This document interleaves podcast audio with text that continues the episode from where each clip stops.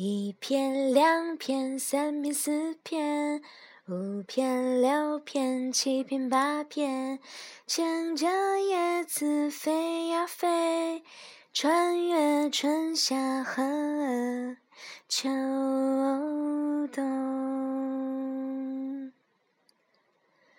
嘟嘟嘟嘟，神奇校车马上就要发动喽！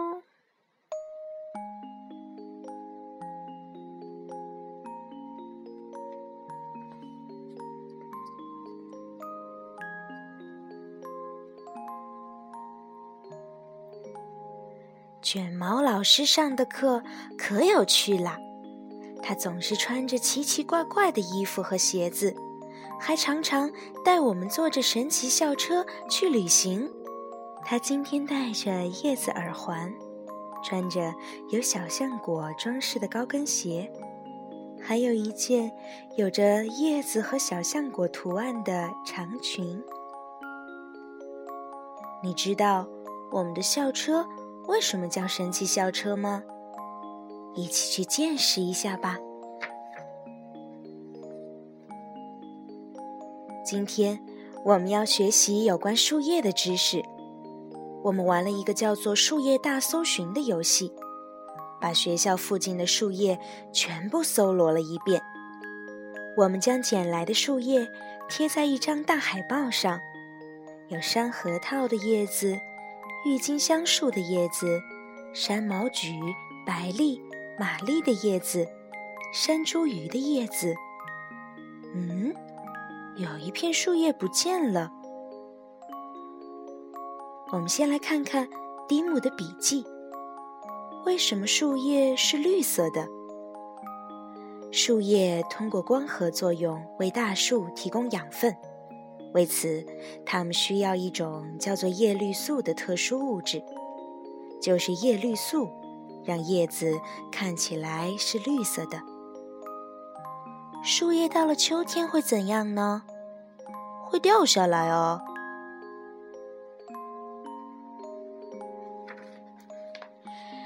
同学们，该出发了。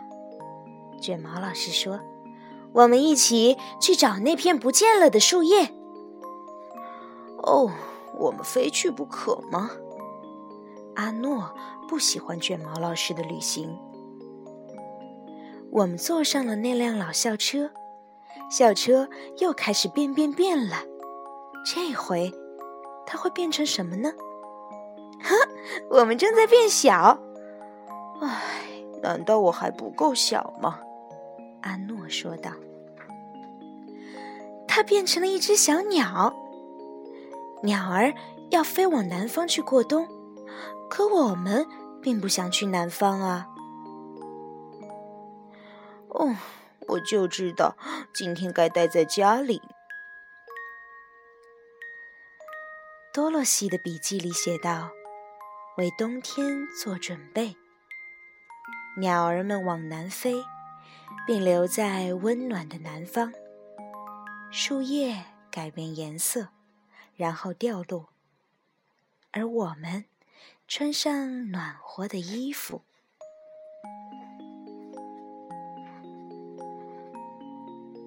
我们乘着校车飞到了一片树林的上空。卷毛老师大喊道：“大家跳啊！”卷毛老师第一个跳了下去，我们也一个接一个的跳了下去。再见了，小鸟。在我原来的学校，我们可没有从像鸟儿一样的校车上跳下来过。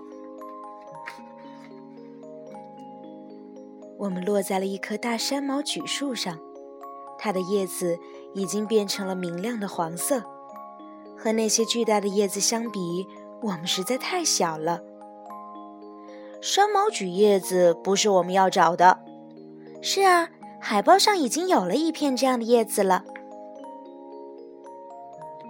菲比的笔记里这样写道：“树叶会变颜色，到了秋天，树叶中的绿色渐渐消失了，绿色盖住了那些原本存在于叶子中的其他颜色。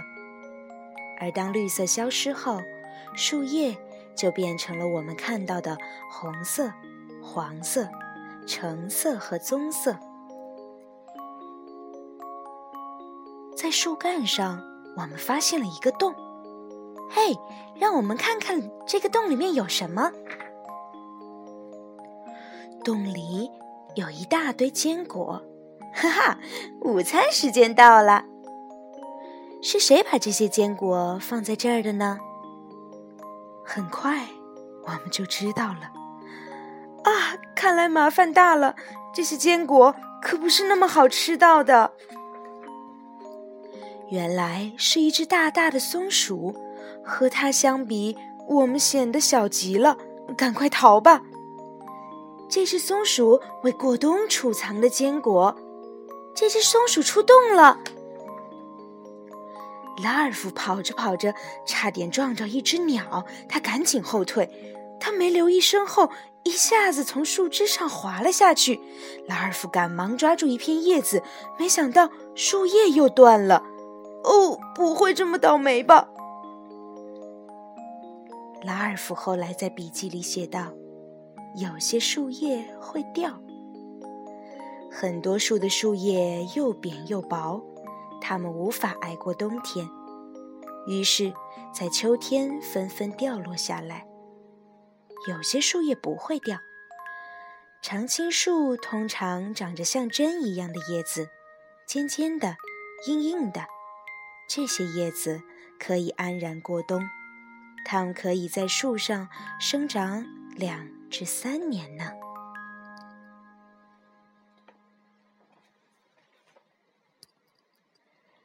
拉尔夫躺在那片叶子上，开始往下掉，风却把它吹得飘了起来，看上去很有趣。我们全都学起它的样子来，这真是一次疯狂的旅行！哈哈，看我在冲浪。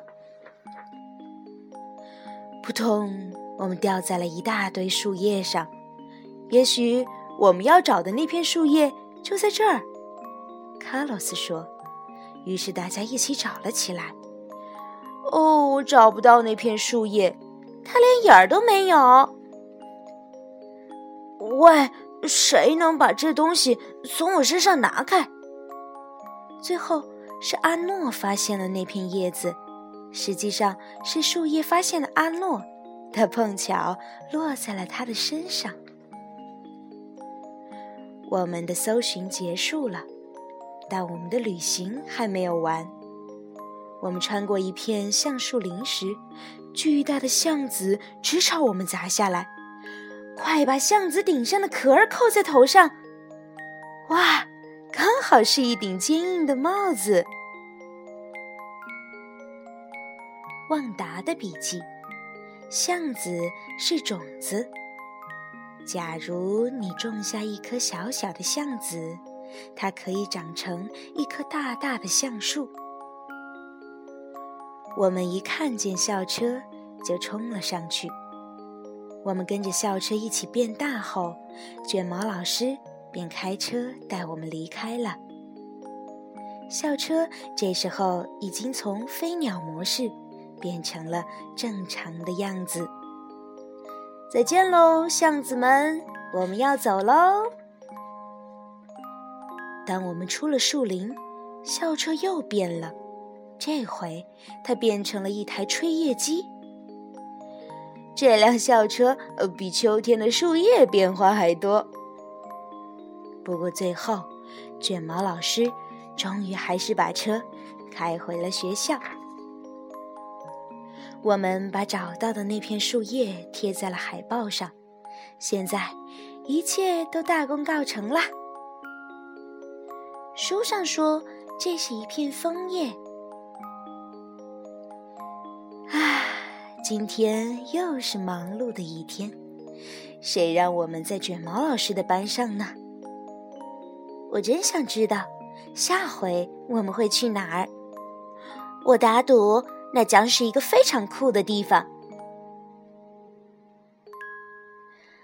嗯啊，好好吃的阳光啊！一棵树说道：“什么是光合作用呢？”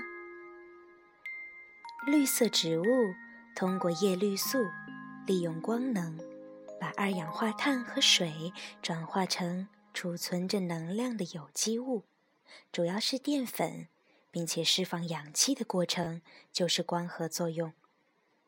植物与动物不同，它们没有消化系统，因此它们必须依靠其他的方式来摄取营养。